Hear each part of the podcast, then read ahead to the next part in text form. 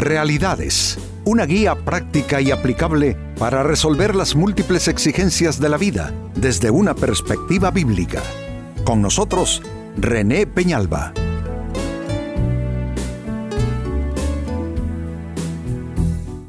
Amigos de Realidades, sean todos bienvenidos.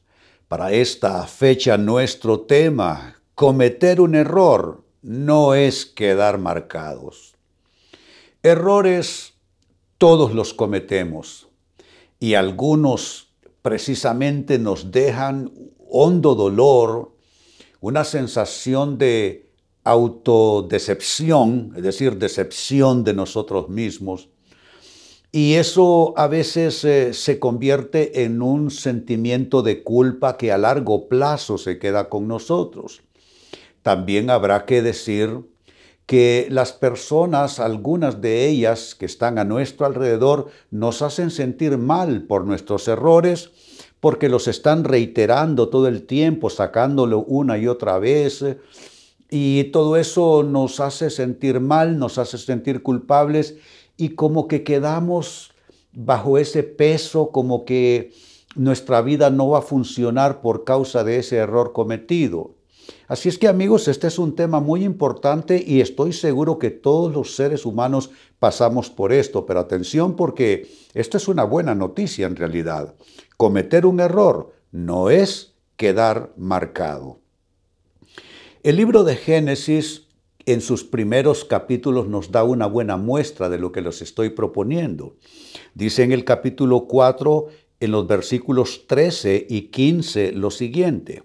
El primero es Caín hablando una vez que cometió el serio error y pecado de asesinar a su hermano Abel y el con, quien está conversando es con Dios. Dice así Caín, este castigo es más de lo que puedo soportar, le, le dijo Caín al Señor. Ahora verso 15, no será así, replicó el Señor. El que mate a Caín será castigado siete veces.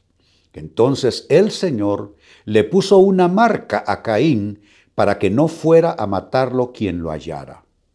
Lo que está sucediendo es que Caín se siente tan abrumado por la culpa, el temor a las consecuencias, al castigo de su, de su pecado, que dice, voy a andar errante en todo lugar, no voy a encontrar donde tener una vida es más, cualquiera que me encuentre me matará.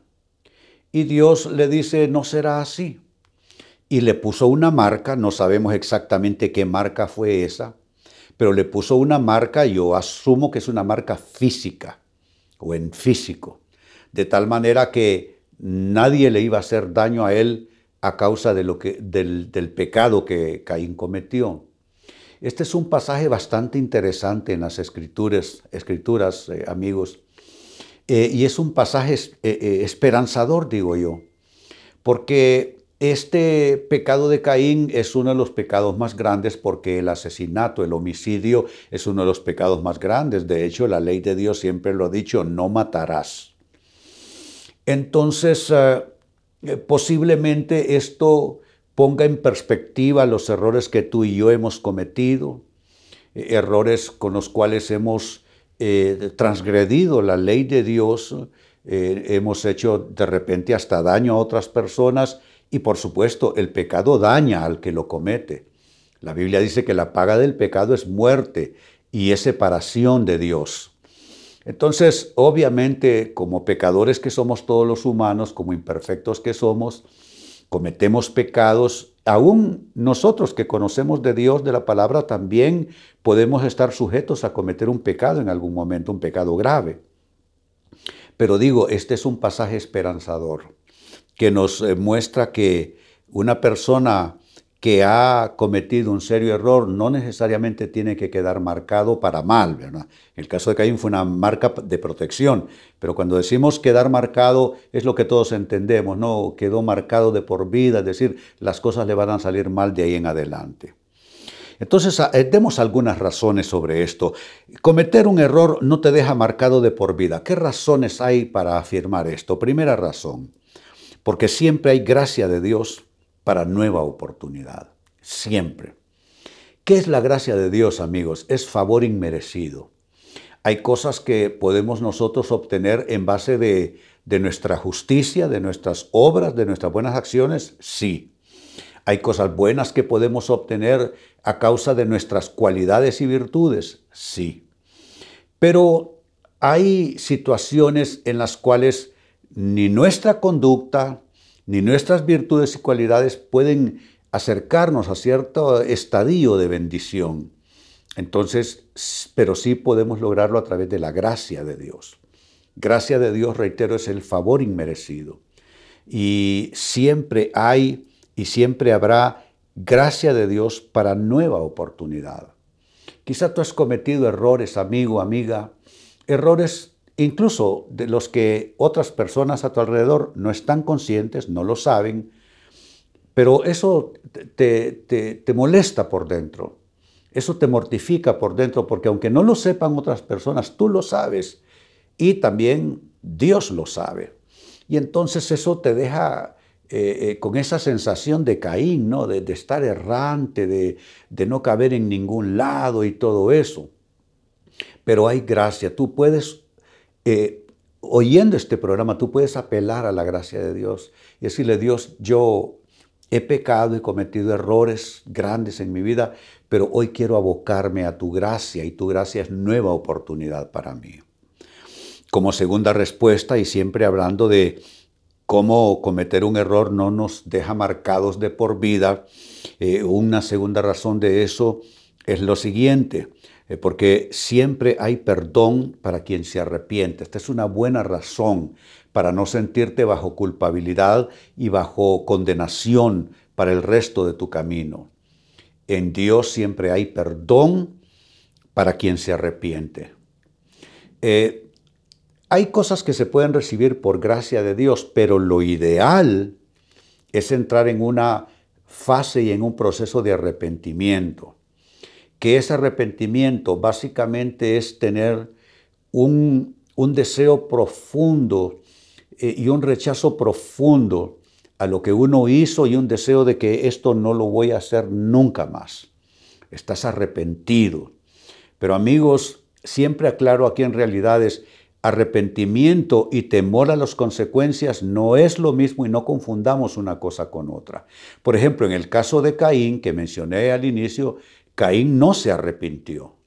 Caín lo que tuvo fue miedo del castigo y miedo de las consecuencias. Entonces eso no es arrepentimiento. Arrepentimiento es, en primer lugar, darle la cara a Dios con el asunto. Eh, arrepentimiento entonces implica confesar tu error y tu pecado a Dios y decirle, Dios, yo me arrepiento de esto que he hecho. Ya no lo quiero más odio e-, ese, comportamiento, odio esa actitud, odio esa acción en mi vida, me arrepiento, no lo quiero más, aborrezco mi pecado. Entonces cuando, cuando tú te arrepientes delante de Dios, hay perdón. Dice la Biblia en el Nuevo Testamento que si confesamos nuestro pecado, Dios es fiel y justo para perdonar nuestros pecados y limpiarnos de toda maldad. O sea que es un perdón que es básicamente retirar el castigo eh, que merecemos, pero también es una limpieza interior. Y esa limpieza interior es importante porque parte de la polución que deja el pecado en nuestra vida interior, eh, parte de la contaminación que queda es culpa, culpa, ese, ese remordimiento que no te deja en paz. Pues si tú te arrepientes, hay siempre, siempre, siempre hay perdón asegurado por parte de Dios. Por eso cometer un error no necesariamente indica que vas a quedar marcado de por vida. Tercera razón, estamos hablando de si, eh, cómo cometer un error no te tiene que dejar marcado de por vida bajo la maldición, bajo el efecto eh, de tu pecado cometido, de tu error cometido. Y una tercera razón es que eso será así porque siempre hay posibilidad de enderezar lo torcido en Dios. Y esto es algo que reitero siempre cuando estoy orando por la gente, que lo torcido sea enderezado. ¿A qué eh, me refiero con eso de lo torcido? Bueno, hay renglones torcidos en la historia de las personas. Con esto quiero decir que hay una tendencia a que las cosas salgan mal, los negocios salen mal, las finanzas ah, entran en ruina, las relaciones entran en ruina y a veces eso está pasando a efecto de un gran error de vida cometido, una gran equivocación de vida cometida. Y la persona al crear ese desarreglo alteró la atmósfera de su vida y comenzó a fracasar en áreas vitales, negocios, finanzas, relaciones, a veces hasta la salud se afecta. ¿Y qué sucede? Eh, ¿La persona va a morir en su pecado? No necesariamente. Ya hablamos de la gracia de Dios, que siempre hay gracia para nueva oportunidad. Ya hablamos que hay perdón garantizado si la persona se arrepiente. Y ahora estamos diciendo que también existe en Dios la posibilidad de enderezar lo torcido. Personas pecaron con gravedad en la Biblia, sí, un caso eh, eh, bastante, eh, ¿cómo podemos decir?, bastante prominente es el pecado de David. David asesinó al esposo de una mujer para quedarse con ella. Más tarde se casó con ella. La embarazó estando en una relación, la hizo entrar en adulterio a ella, básicamente. Y él pecó y Dios mandó un profeta que lo, que lo exhortara. Pero vemos que Dios restauró a David, eh, le perdonó su pecado, eh, sí hubo ciertas consecuencias que asumir, pero le dio una nueva oportunidad con esa misma mujer. Como ella había enviudado porque él mató a su esposo, entonces luego él corrigió su error, se arrepintió delante de Dios, y Dios le dio una nueva oportunidad, se casó con esta mujer, la honró en matrimonio y esa mujer le dio posteriormente un hijo que es el rey Salomón. Y Salomón, su primer nombre es Gedidías, que significa amado por Dios. Entonces, claro que siempre hay posibilidad de enderezar lo torcido. Ahora, esto lo que te requiere, amigo, amiga, es que le des la cara a Dios. Tú no puedes solo estarte carcomiendo por dentro. Tú ve y tírate de rodillas ahí en un lugar donde nadie te ve, porque afortunadamente no ocupamos eh, ningún intermediario con Dios. No ocupamos nadie que ejerza un sacerdocio entre nosotros y Dios. Eso no eso en la Biblia no es necesario. ¿Por qué? Porque ya tenemos un sumo sacerdote, un intercesor, un mediador ¿Quién es ese sacerdote, abogado, mediador? Jesucristo. Entonces tú ve y tírate de rodillas y dile, Dios, yo aquí vengo a confesarte lo que he estado tratando de justificar en mis argumentos, pero vengo a confesártelo y vengo a decirte que sí, pequé así, así, así, así. Y cuando tú entras en esa dimensión, entonces Dios va a enderezar lo torcido en tu vida. Y cuarto, eh, eh, cuarta razón para ir concluyendo, cometer un error no te deja marcado de por vida porque es posible que en Cristo las cosas viejas pasen y todo sea hecho nuevo. Esto es algo que escribió Pablo en una de sus cartas, una de, las, de sus cartas a los Corintios, dijo él, porque el que está en Cristo nueva criatura es, las cosas viejas pasaron y aquí todas son hechas nuevas. Entonces, pero eh, atiende a esto, en Cristo. Significa que por ti mismo, por ti misma, no puedes. Tú no puedes ir a negociar nada con Dios. Tú no le puedes ir a prometer cosas a Dios. Dios, si tú me perdonas esto y se endereza toda esta situación, yo te prometo ayudar a los pobres. No, no, no, no, no, no, no. No me vengas con eso. Ni le vengas a Dios con esas cosas. Para que Dios enderece lo torcido en tu vida, lo que necesitas es arrepentirte de tu pecado, confesar tu pecado, recibir el perdón y entrar bajo la gracia de Dios nuevamente. Así es que si estás en Cristo, todo eso que está en tu pasado, sea pasado reciente o lejano, eso pasado queda atrás. Las cosas viejas pasaron, dice Pablo, y he aquí, todas son hechas nuevas. Entonces vuelvo sobre mi texto de origen en la temática de, hoy, Génesis 4, versos 13 y 15. Este castigo es más de lo que puedo soportar, le dijo Caín al Señor. No será así, replicó el Señor. El que mate a Caín será castigado siete veces. Entonces el Señor le puso una marca a Caín para que no fuera a matarlo quien lo encontrara, quien lo hallara.